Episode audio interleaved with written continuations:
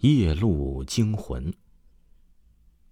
俗话说：“男人不能太好色。”有句话说得好：“野花进门，家败人亡。”小李呢是一个工厂的经理，手上有点钱，有房子也有车子。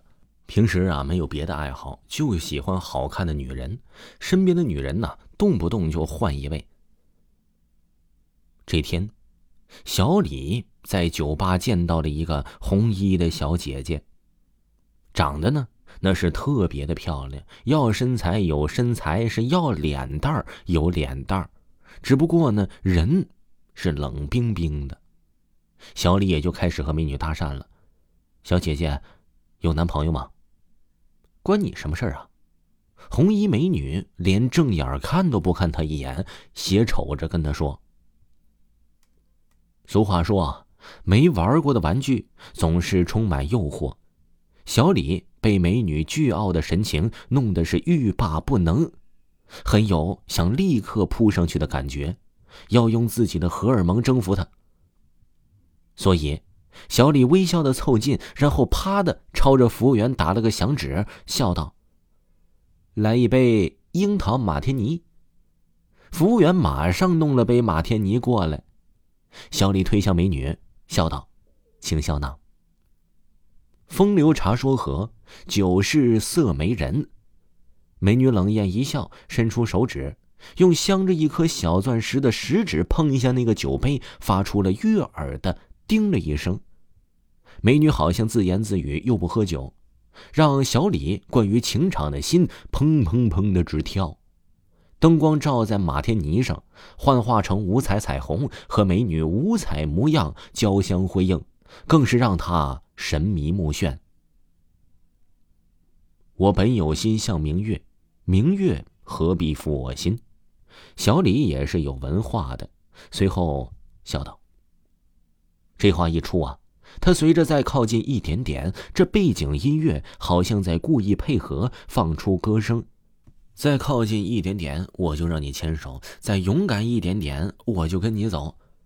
美女呢，好像被小李的情思感染了，又像被背景音乐感染了，微微抓过头来，笑着看着他，伸出了纤纤玉手，点在了小李鼻尖儿笑道：“我可是很难缠的，就像海草，看着冰清玉洁，缠上就脱不了身。你要想清楚。”美女身上淡淡的薄荷香，配上她的冷艳气质，好像爆竹烟里爆竹的冰爽感觉，让小李更是难以自制。一把抓住美女的手，迷幻的看着她的眼睛，笑道：“我还没得到你呢，就已经是爱不释手了。”美女哈哈大笑起来，这段情便是成了。一番说笑。情意浓浓，好像久别的夫妻重逢。当夜，小李就按耐不住，醉意浓浓的跟着美女去了他家。出门，只见一辆乳白色的雪佛兰轿车停在了停车场，有个穿着白衣的司机正笑眯眯的站在车门边，戴着白手套过来给二人开了车门，然后驱车离开。小李没想到这女子还这么有钱。一时间仿佛遇到了爱情，感觉人家爱他不是因为他的钱，感情就升华许多。车子走着，小李握着美女的手，慢慢的褪去了酒意，感觉美女的手怎么这么冰凉呢？转头一看，美女的脸色虽然带着笑，可好像还是冰冻美人，给他冷若冰霜的感觉。小李不管那么多，轻轻的吻了上去。那一刻也不知道是吻了什么，就感觉好像吻到了，又像没吻到，似是而非，仿佛跟龙卷风接了吻。美女转过头来，冷哼一声，笑道：“谁让你这么轻薄的？”车厢里寂静的很，美女的话一时之间有些肃杀感觉，听得小李起了一身的鸡皮疙瘩。但是，她真的好美。美的又让小李无法拒绝，笑道：“没办法，你太美了。”彩虹叶美，你也去吻吗？美女冷艳的笑道：“污水池也五颜六色，你也觉得美啊？那些怎么能和你相比呢？那都是死物，你可是活的。小李笑道，伸手过去，把美女拢在怀中。车子这个时候还在开，速度飞一样的快，外面都看不清城市车马，迷幻如雾。终于停了下来，司机过来开门。这时候，一股子强光照过来，那一刻，小李仿佛看到了司机的骨头，就是骷髅一样的骨架，外面的血肉都像是纸糊的一样，仿佛看 X 光片里的人。小李吓得一哆嗦。此时，司机里的微笑就跟鬼的狞笑一样。不过，强光很快过去，司机又恢复了正常人的模样。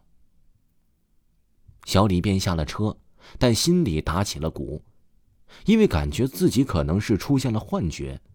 毕竟刚喝了很多酒，可是又觉得不是，就是一种直觉，这里面一定有可怕的事情。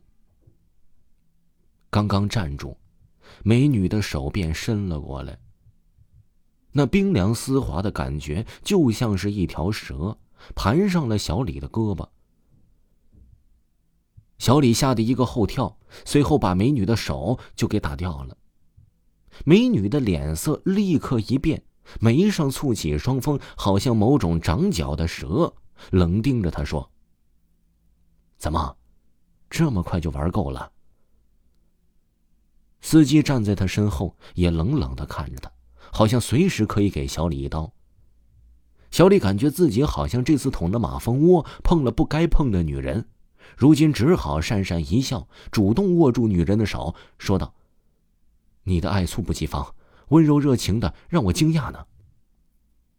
毕竟是情场高手，这话合情合理，让美女又是冷艳一笑，边走边说：‘提醒过你的哦。’”小李现在知道友情提示里的话不能记在心上了，但现在啊，有些骑虎难下，只能继续走了。四下是大片的草地，中间是一条碎石小路，所以车子开不进来。三人款步走着，小李越走越觉得这里似曾相识，想了一会儿，恍然大悟：这里不就是郊区坟场吗？我的妈呀！小李心想，差点叫出声来。